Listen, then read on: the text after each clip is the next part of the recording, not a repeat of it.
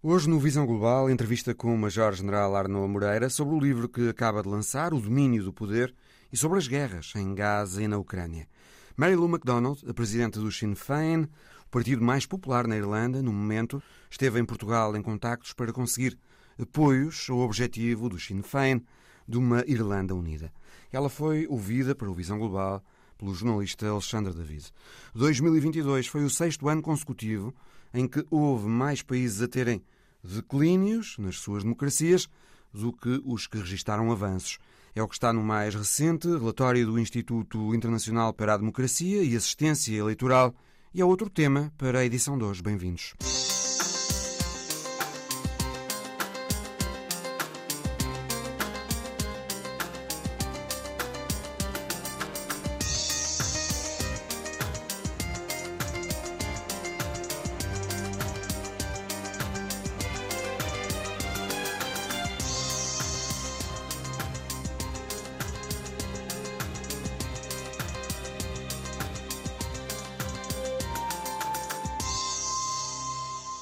Acaba de ser lançado pela editora Planeta O Domínio do Poder, de Filipe Arno Moreira.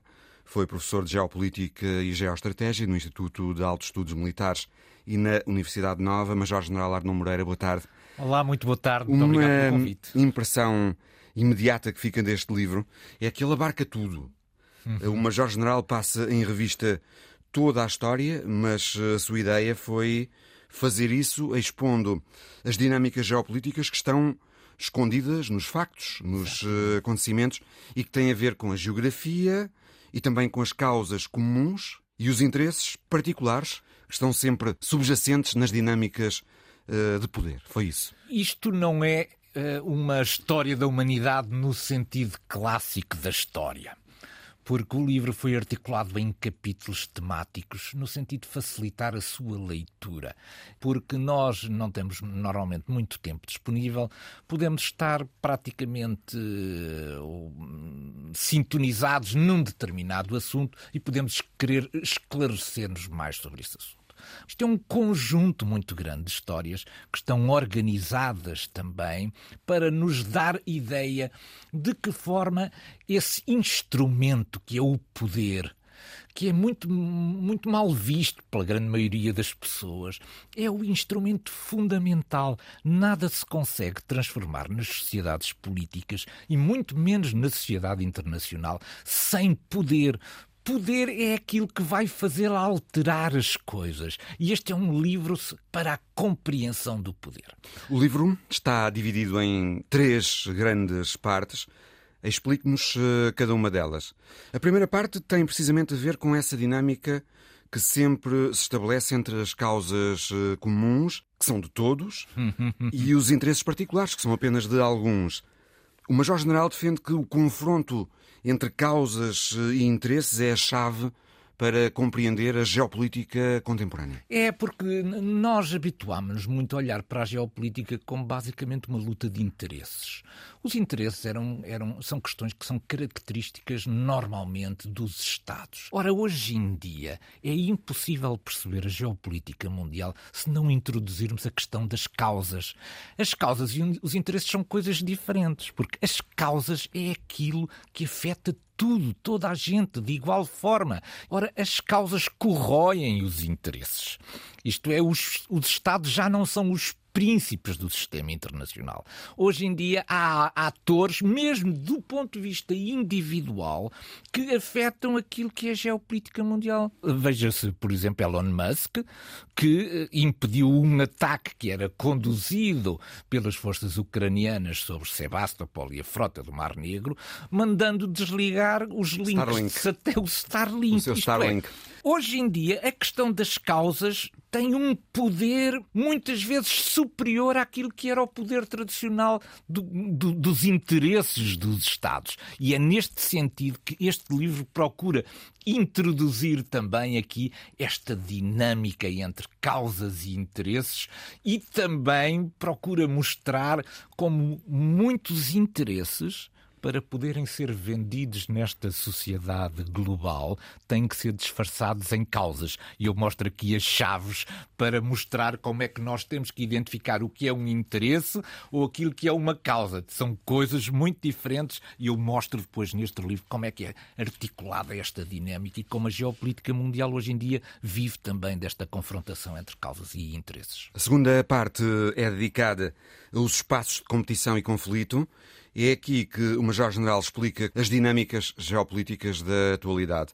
É aqui que apresenta os protagonistas globais da atualidade. Portanto, o mundo ocidental e as democracias liberais, a visão imperial russa, a China assertiva, uhum. mas também o Sul insatisfeito e as suas sucessivas tentativas de organização como o Sul global e também outras áreas de poder regional é, digamos, é a parte mais clássica do, do, do livro. É o mapa é, é, é, da é geopolítica nos, atual. É, um mapa que nos conduz àquilo que são os interesses que estão, na verdade, que orientam em permanência os vários atores do sistema internacional, sobretudo os grandes atores.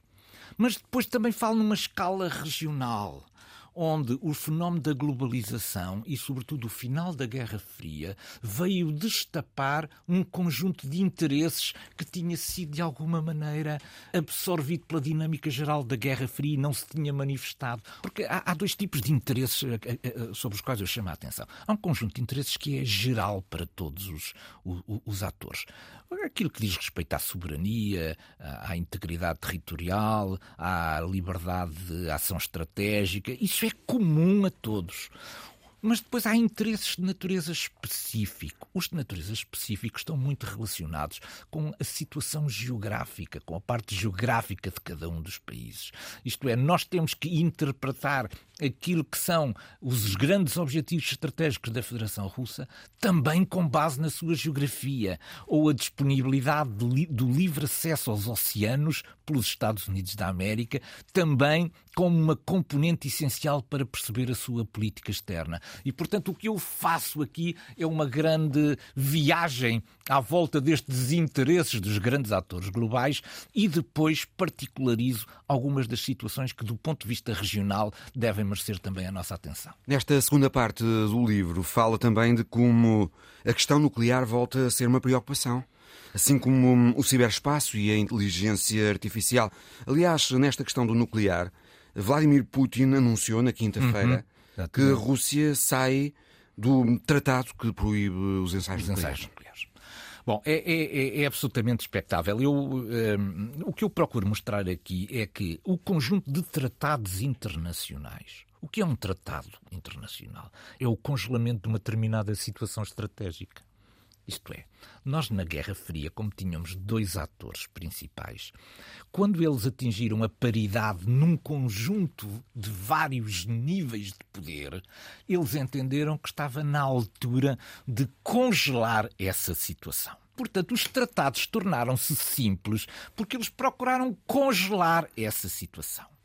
Mas o aparecimento da China como novo ator veio desestabilizar toda esta situação, não apenas do ponto de vista das forças convencionais que está a criar, mas também do conjunto de expectativas de, de, de capacidade nuclear que estão a ser criadas pela China. Portanto, aqueles tratados faziam sentido quando o mundo era apenas bipolar, mas quando há outros polos de poder a emergir, eh, os dois anteriores grandes atores sentem eu tenho que estar preparado para o aparecimento de outros atores. E é isso que explica que nós estejamos a passar, como eu defino aqui no livro, do final da era dos compromissos, dos quais as organizações multilaterais, por um lado, e os tratados, por outro, estão a desaparecer ou a perder relevância. A terceira parte do livro é do domínio de cooperação, as possibilidades de cooperação que existem ou não para resolver os grandes problemas,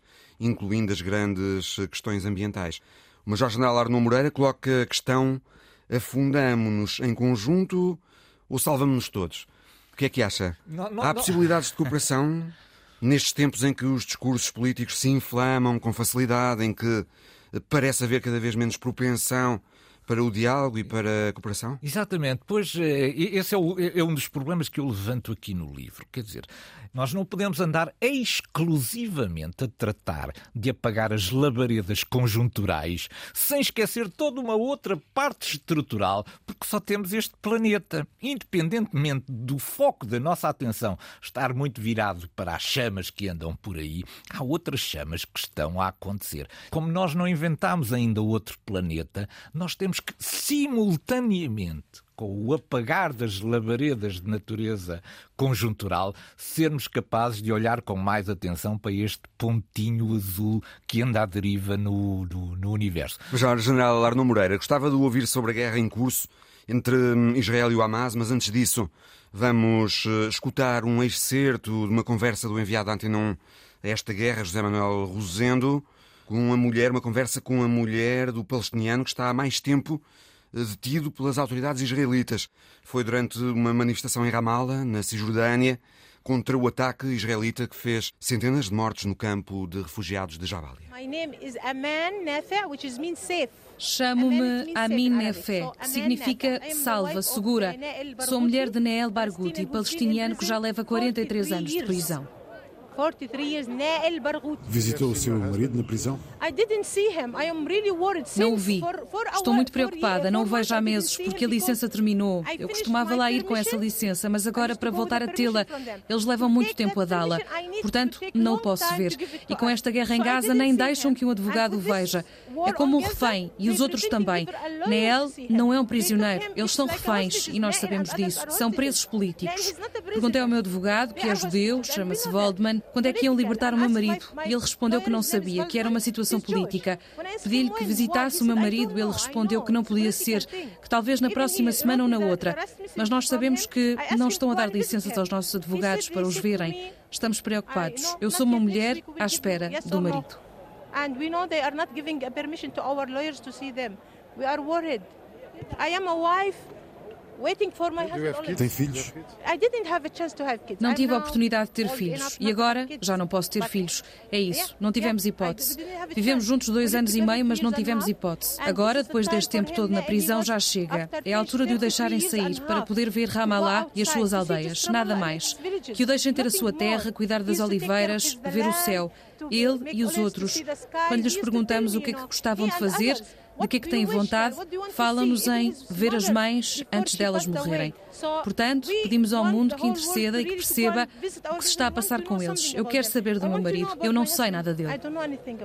Cerca de quatro em cada dez homens palestinianos estão detidos em cadeias israelitas. É um drama dentro do drama mais alargado do conflito israelo-palestiniano.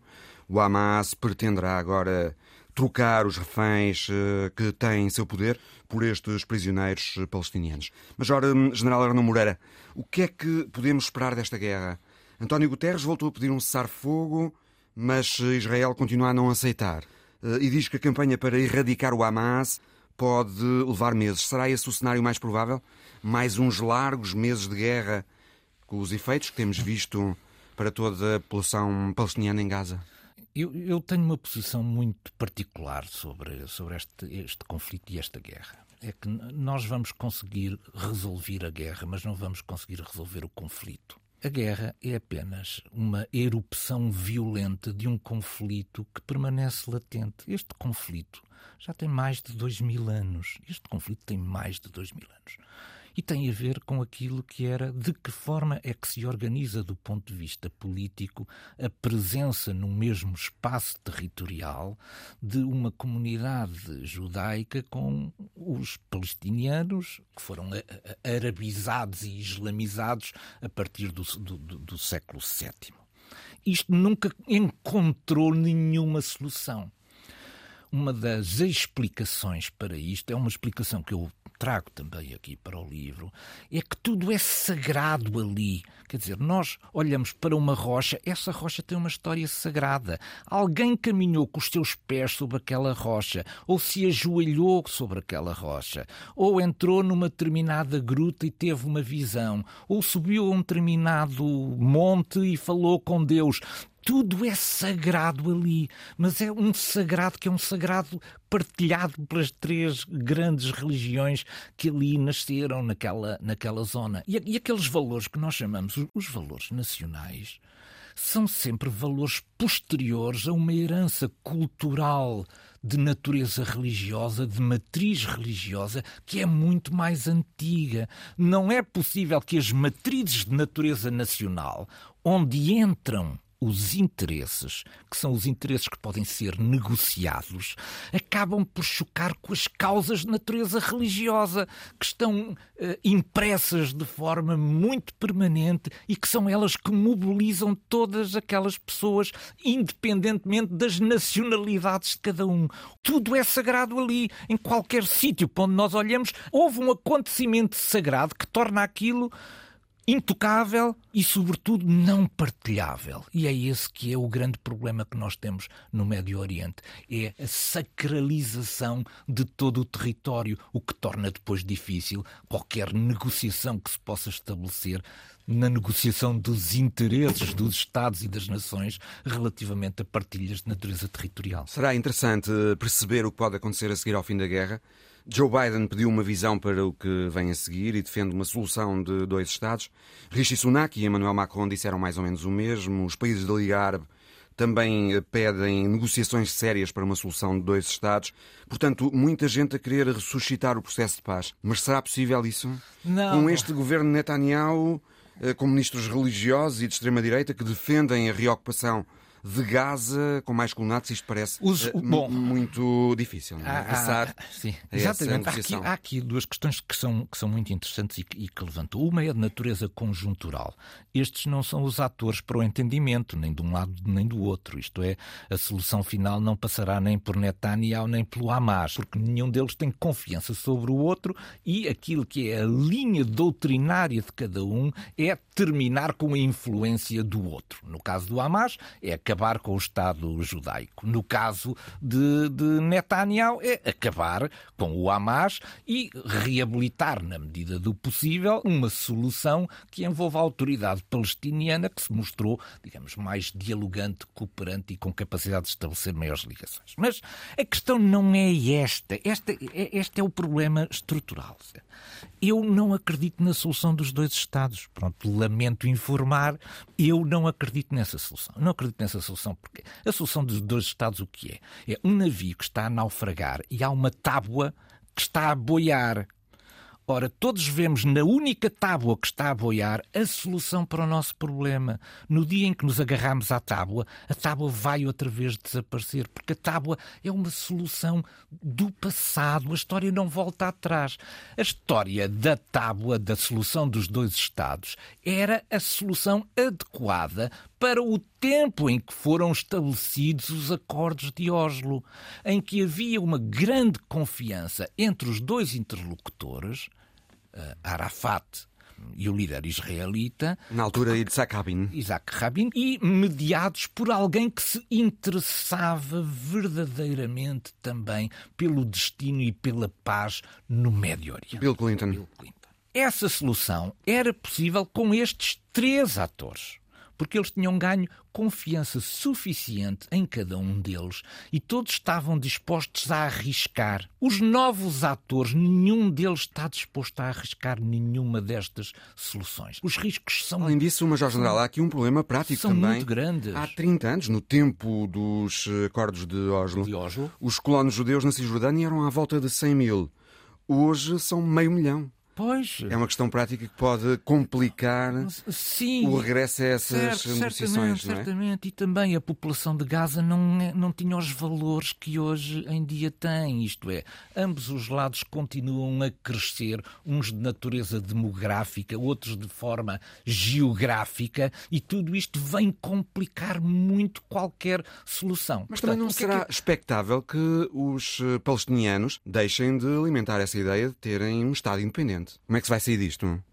Se nós soubéssemos a, se a solução de se, dois se, Estados não, não for possível? Não, não, é, é, o que eu digo. A solução dos dois Estados é a tábua de salvação, mas não vai resolver nada. Portanto, acredita que, acredita que até possa acontecer, mas não acredita que essa solução vá resolver a questão? Não, não vai resolver a, a questão. E não resolve a questão por aquele ambiente do sagrado que existe sobre qualquer parte do território de que estamos a falar. Isto é, é mais fácil trocar território quando esse território não, tem um, não adquiriu um valor de natureza simbólica. Israel já dominou o, a península do Sinai e devolveu-a ao Egito. Porquê? Porque o Sinai não representava para Israel também nenhum valor especialmente simbólico. E é por isso que este conflito, há dois mil anos, não, o conflito não é a guerra. A guerra já houve muitas guerras, acabaram todas. Essa, a guerra do Yom Kippur já não existe. A guerra da independência de Israel já. Esta entre Israel só, e o Hamas é a sexta. Só que nós resolvemos a guerra. Porquê? Porque uma guerra é uma coleção de tragédias. E a certa altura, essas tragédias começam a afetar a vontade dos próprios em prosseguir a guerra. É por isso que as guerras acabam por terminar, não há nenhuma guerra eterna. Mas o conflito permanece lá, à espera de uma oportunidade, de um pirómano vir outra vez a agitar uma causa que, entretanto, já tinha cinco ou seis guerras atrás, que ficou extinta pela intervenção da comunidade internacional e pela percepção da quantidade de violência que tinha trazido e que está outra vez disposto para efeitos de, de ganhar poder, tornar a levantar outra vez a causa. Portanto, nós vamos acabar com esta guerra. Nós não vamos acabar com este conflito. Este conflito trará outras guerras no futuro. E a guerra hum, na Ucrânia, Major-General Arno Moreira? Cinco meses depois do início da contraofensiva, a Ucrânia terá avançado uns meros 17 quilómetros, muito pouco, portanto. O comandante-geral das forças ucranianas, o general Valery Zaluzny, confessou esta semana na revista Economist que a atual capacidade militar ucraniana permite empatar, digamos assim, a guerra com os russos, mas seria preciso um salto tecnológico muito maior para desempatar. Todos deveríamos ler esta entrevista porque ela é, é, muito importante, é muito sintomática ocorrer nesta altura uh, da guerra, mas ela é também reveladora daquilo que é, é uma, uma boa imagem daquilo que são as guerras contemporâneas entre dois adversários que dominam a capacidade de observação um sobre o outro. E que acabam por se anular mutuamente. Exato. O que acontece é que nós estávamos habituados nas guerras clássicas, e, e não há muito tempo, na existência de uma superioridade tecnológica muito grande de um contendor em relação ao outro. E isso permitia que o elemento surpresa fosse um elemento preponderante para a manobra de natureza militar. O que está a acontecer nesta guerra da Ucrânia, que é uma guerra que nós temos que estudar profundamente aqui no Ocidente, é que os dois lados dispõem de uma capacidade de observação permanente de um sobre o outro. Num instante em que um conjunto de blindados sai de uma posição e adopta uma postura de natureza ofensiva sobre o outro, em tempo é possível reorientar todo o esforço de fogos no sentido de impedir que ele avance mais do que um quilómetro. Ao fim de um quilómetro já está a ser batido. Isto é, o efeito surpresa. Há sensores que permitem detectar imediatamente. E, e, portanto, os dispositivos encaixaram um no outro.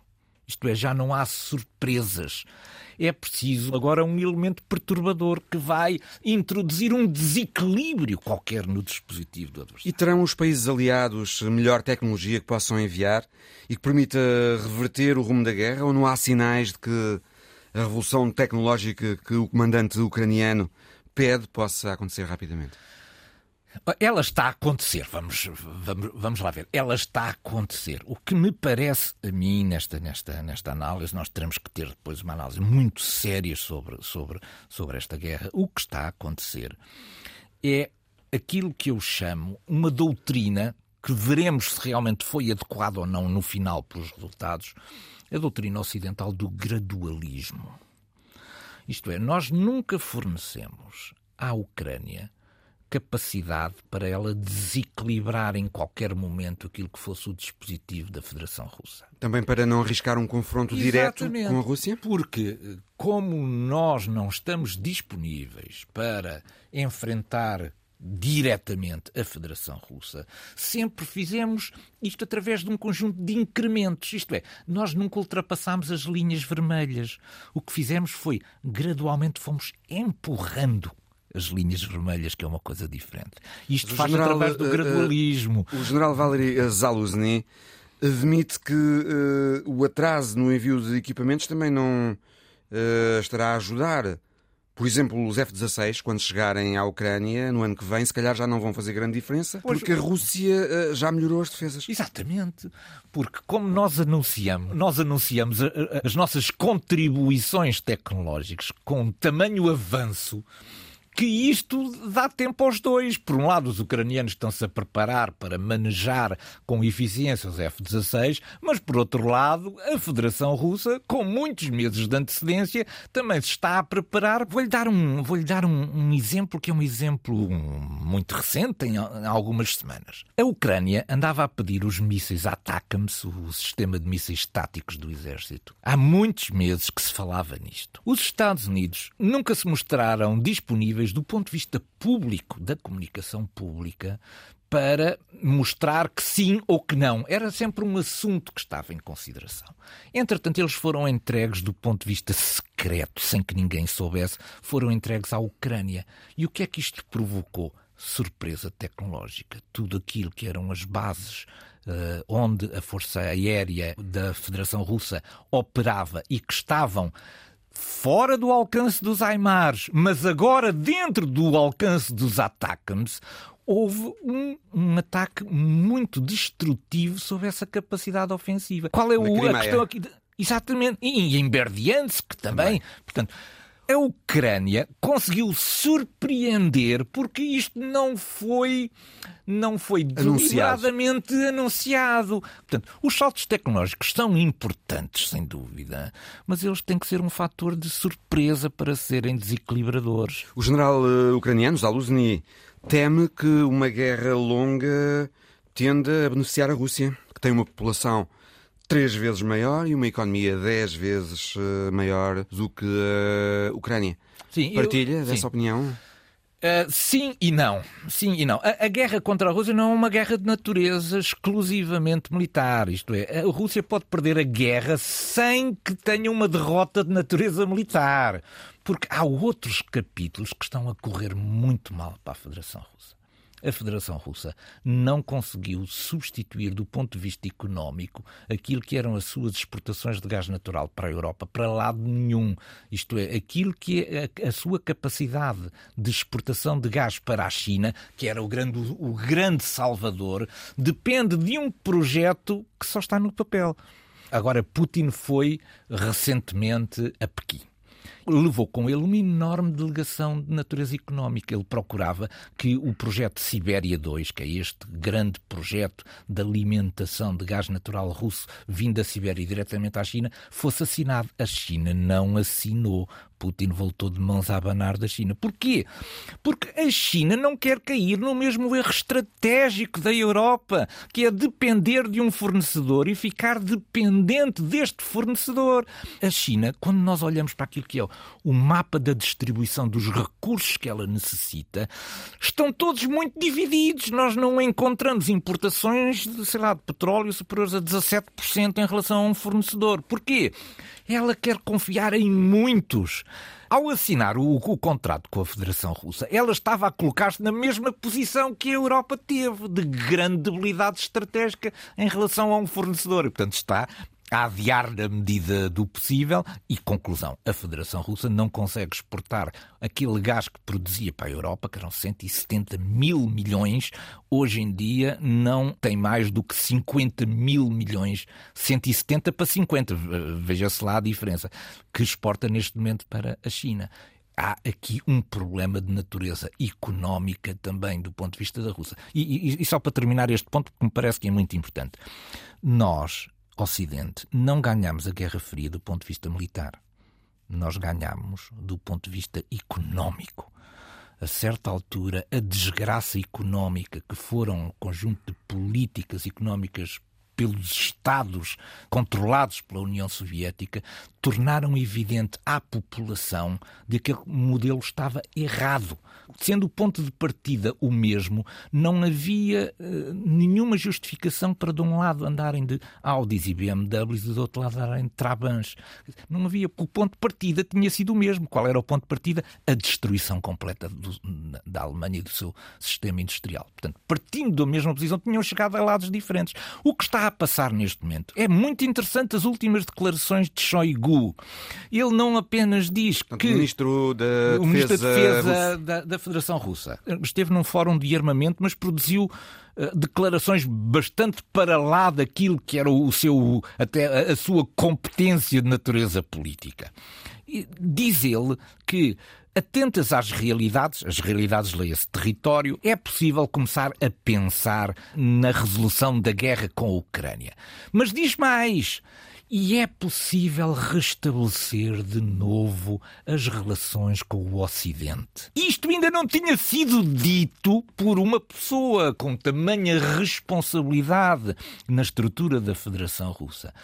Esta ideia de que a Rússia pode ser uma grande potência, virando-se exclusivamente para a Ásia, é uma falácia que não vai resultar, porque já há um dono na Ásia, chama-se China. Felipe Arnaud Moreira, autor de O Domínio do Poder, livro agora editado pela Planeta.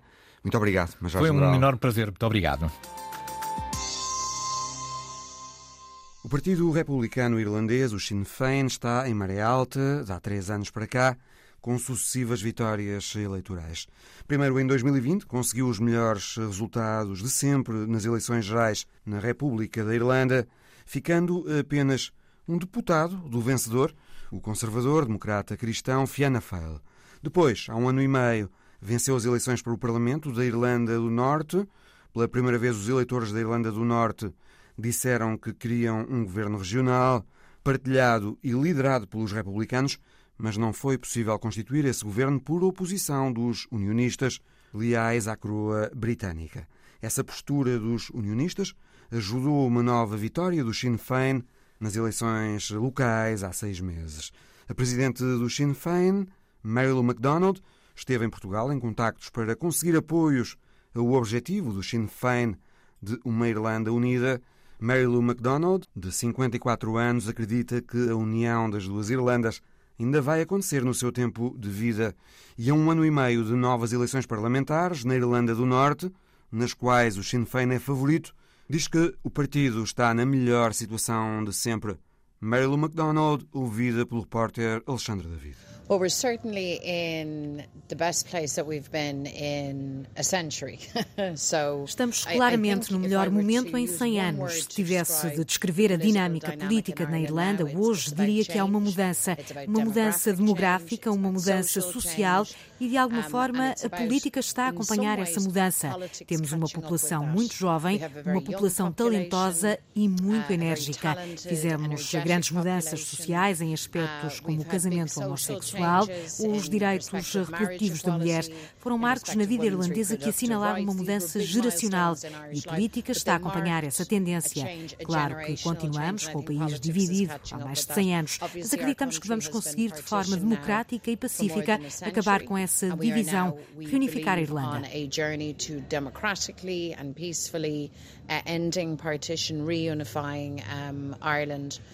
Acha que a população irlandesa, os eleitores irlandeses, já se esqueceram das vossas ligações ao IRA? Não. Uh, nor should they, by the way. Virtually every political party uh, in Ireland Não, uh, aliás, nem era suposto. Praticamente todos os partidos políticos na Irlanda têm algum tipo de ligação histórica ao IRA. Fomos colonizados, tivemos de lutar pela nossa liberdade nesse sentido, a história de um país nunca deve ser esquecida.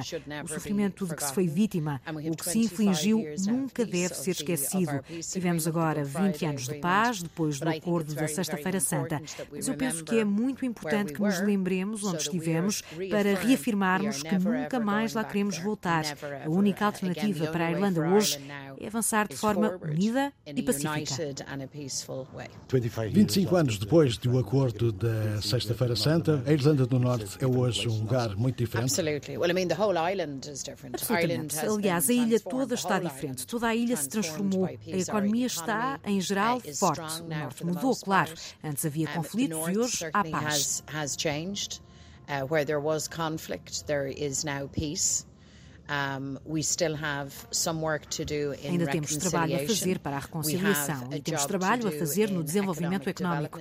É difícil para uma ilha pequena estar dividida em duas jurisdições. Isso não faz nenhum sentido económico. Também não faz sentido para a oferta de serviços públicos ou para atrair mais investimento. Mas estamos a tentar equilibrar as coisas. But we're, we're trying to balance things out. Um, I, I think that Ireland now is. Uh, Penso que a Irlanda hoje dá uma grande mensagem de esperança. Se pensarmos que somos uma ilha que não há muito tempo oferecia uma história de desespero, estamos muito orgulhosos disso. Estamos coletivamente muito orgulhosos do que conseguimos. Sim, o Norte está diferente. Eu espero que Michelle O'Neill seja num futuro não muito distante a primeira-ministra da Irlanda do Norte, porque o Sinn Féin é o maior partido.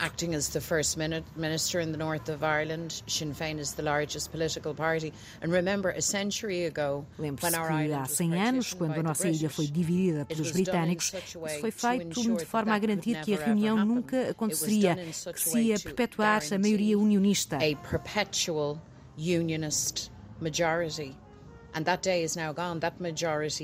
Ora, isso acabou. Uh, Essa maioria acabou. Temos visto isso numa série de eleições sucessivas. Isso significa que a dinâmica de mudança não acontece só na República a sul da fronteira, é em toda a Irlanda. Por isso, sim, mudou e muito.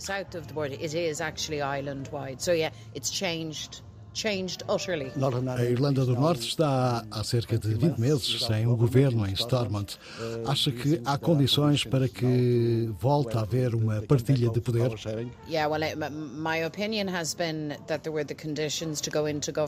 Eu tenho defendido que havia condições para formar um governo logo a seguir às eleições de ano e maio, como disse. Agora, a paciência das pessoas está a esgotar-se com esta situação become very strained with, with this situation. É importante que todos os partidos agora, de uma forma conjunta e inclusiva, voltem ao governo. Não pode haver mais adiamentos. Os unionistas que se recusam a ir para o governo tiveram uma negociação uh, continuada com o governo britânico. Isso tem de uh, acabar, porque temos de voltar ao trabalho, porque enquanto o unionismo impede o governo de existir, o mundo continua e a vida das pessoas continua. Agora temos uma crise do custo de vida e as pessoas têm estado sob enorme pressão. Portanto, claro que existem as condições para que o governo regresse. Gostava de ver isso acontecer o mais rápido possível.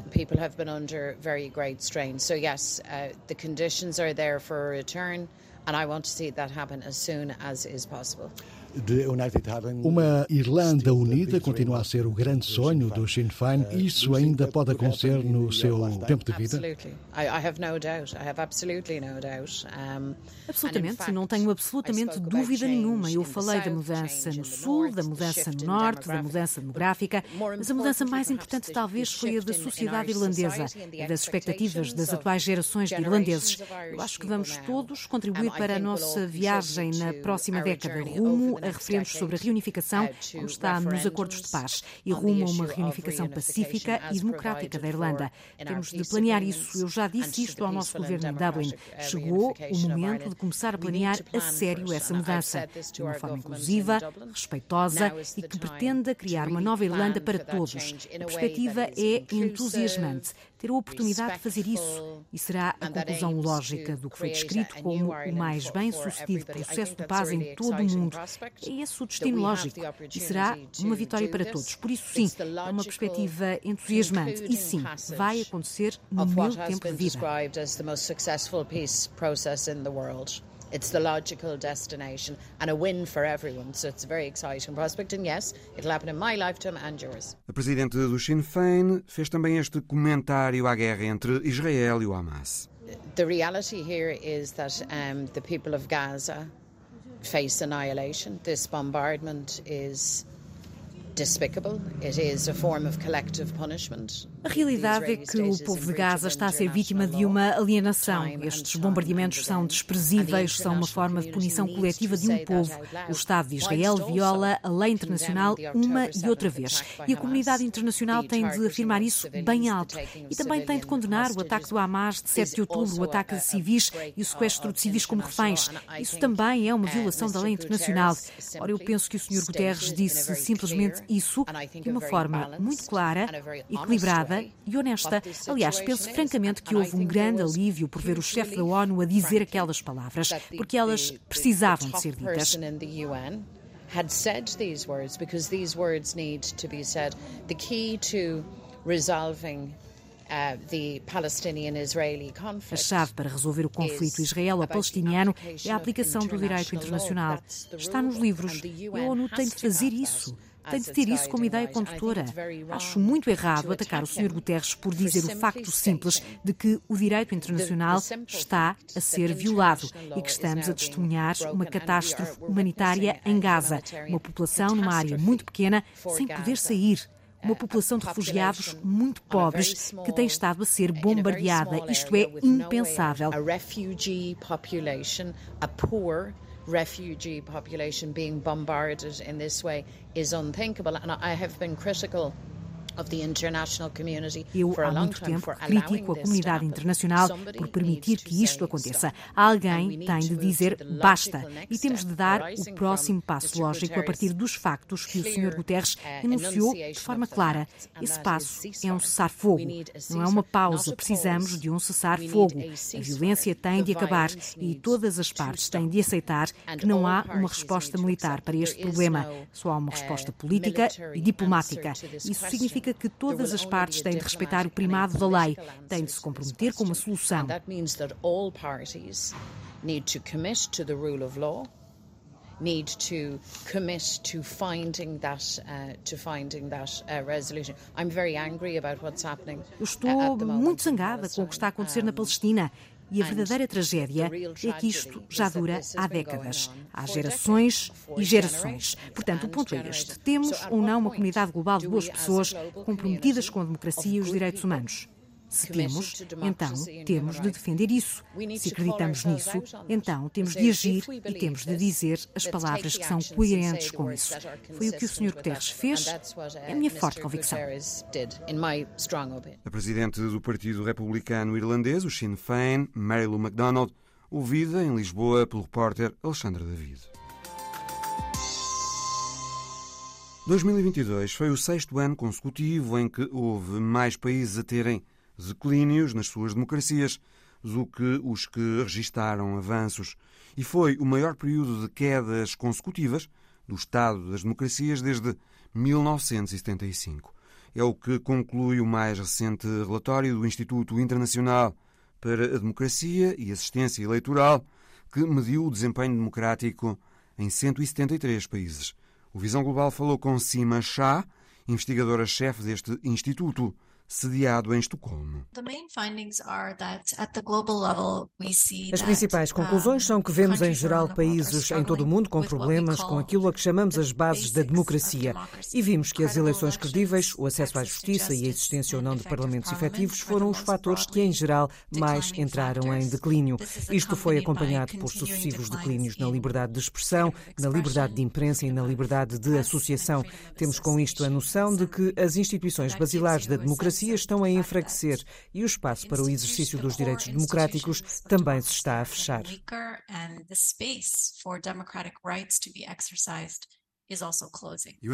Descobriram que em metade dos países esses fatores estão a deteriorar-se.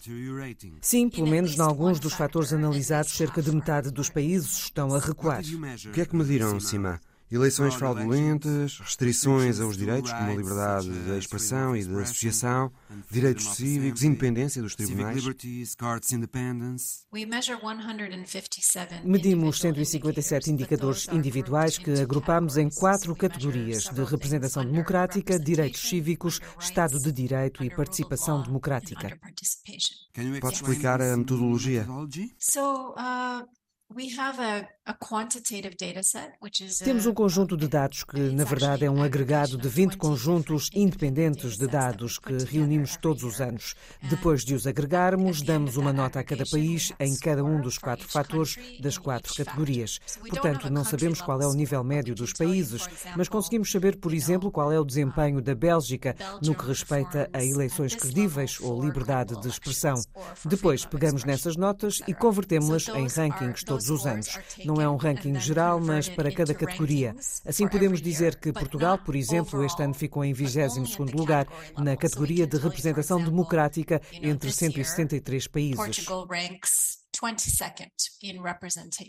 Out of a total of 173 countries. Uh, o relatório refere que Portugal recuou na categoria de Estado de Direito. O que é que aconteceu exatamente em Portugal? So, rule of law measures things like judicial independence, absence of corruption, o Estado de Direito mede coisas como a independência da justiça, a ausência de corrupção, a segurança pessoal e também mede aquilo a que chamamos expectativa de aplicação da lei, ou seja, a expectativa que podemos ter de que todos, absolutamente todos, são responsabilizados à face da lei de uma forma justa. Em toda a Europa, esse foi o fator que mais recuou e isso é de sublinhar. Outra coisa que o relatório destaca sobre Portugal são algumas questões sobre alegadas vigilâncias de jornalistas com impacto na liberdade de imprensa e também alguns recuos no fator eleições credíveis. Em 2022, observadores reportaram problemas como, por exemplo, a falta de transparência na Comissão Nacional de Eleições. Também se apontou a necessidade de formação do pessoal nas mesas de voto e a impossibilidade de haver cidadãos a participar na monitorização das eleições em Portugal. citizen observers to participate in monitoring elections. O que é que nos diz sobre as tendências gerais em cada uma das regiões do globo cobertas pelo relatório? Covered by the report. So each region, you know, differs slightly. Cada região é ligeiramente diferente. Primeiro, é importante notar que a Europa continua a liderar, continua a ser a região com o melhor desempenho e está no topo dos rankings em todas as categorias. Isso não mudou ao longo dos anos, mas em África, por exemplo, observamos recuos importantes muito significativos na categoria da representação democrática. Isso teve muito a ver com os golpes na África Ocidental. Na Ásia e Pacífico há problemas constantes com os direitos, especialmente com a liberdade de expressão e a liberdade de associação. E há problemas de corrupção.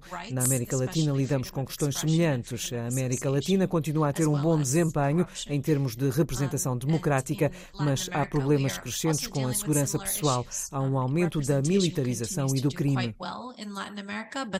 increasing problems with personal security and increased militarization and crime. Falou da África, creio que houve alguns avanços democráticos também em África, especialmente no fator participação e um declínio da corrupção. No que diz respeito à corrupção, os avanços foram muito, muito limitados. Vimos isso acontecer em alguns países, mas não houve um padrão. Agora, há alguns desenvolvimentos encorajadores. Onde a África brilhou efetivamente foi no aspecto da participação. Aí houve um desempenho muito bom, mesmo em países que têm muitos outros problemas. Num país como o Burkina Faso, por exemplo, houve um golpe de Estado e uma deterioração muito séria no capítulo das das eleições e dos direitos, mas não na participação. E vimos isso acontecer em todo o lado, o que nos mostra que, mesmo quando não é seguro ou as condições são muito limitadas, as pessoas continuam a querer envolver-se, o que é muito animador.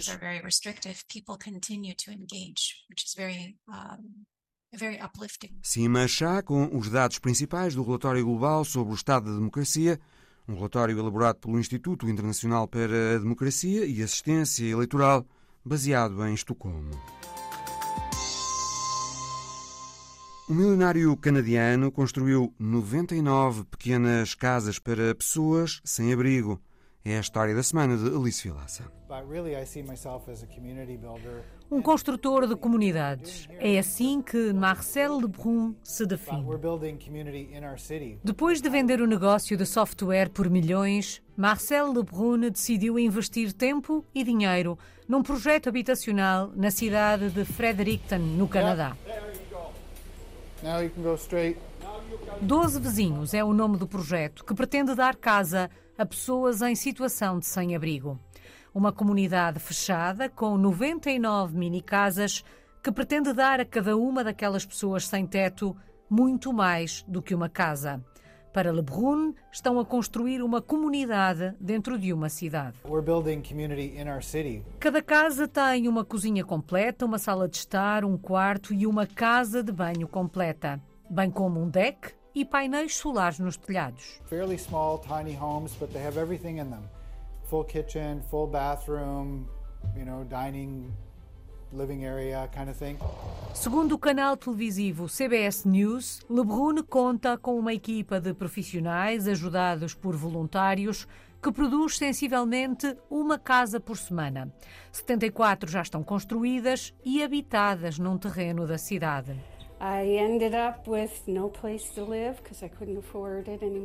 Susan ficou sem dinheiro e sem teto depois da morte do marido. Kicked me out. Sem a ajuda dos amigos, Susan sozinha não tinha dinheiro para comer, pagar o seguro de saúde e ter uma casa.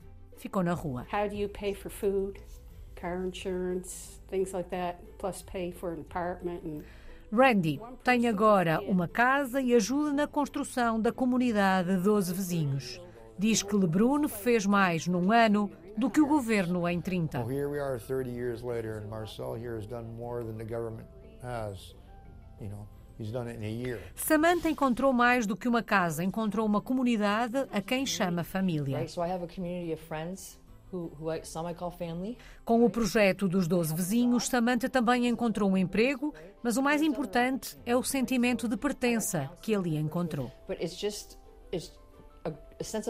Marcel Lebrun diz que a pobreza é um problema complexo, mas uma das primeiras questões a resolver é a habitação a casa. Poverty is super complex, but I think actually the solutions uh, are get a little simple once you start looking at it and realizing that it's actually not that hard. O projeto inclui, para além das casas, um centro empresarial de forma a oferecer aos moradores novas oportunidades de emprego.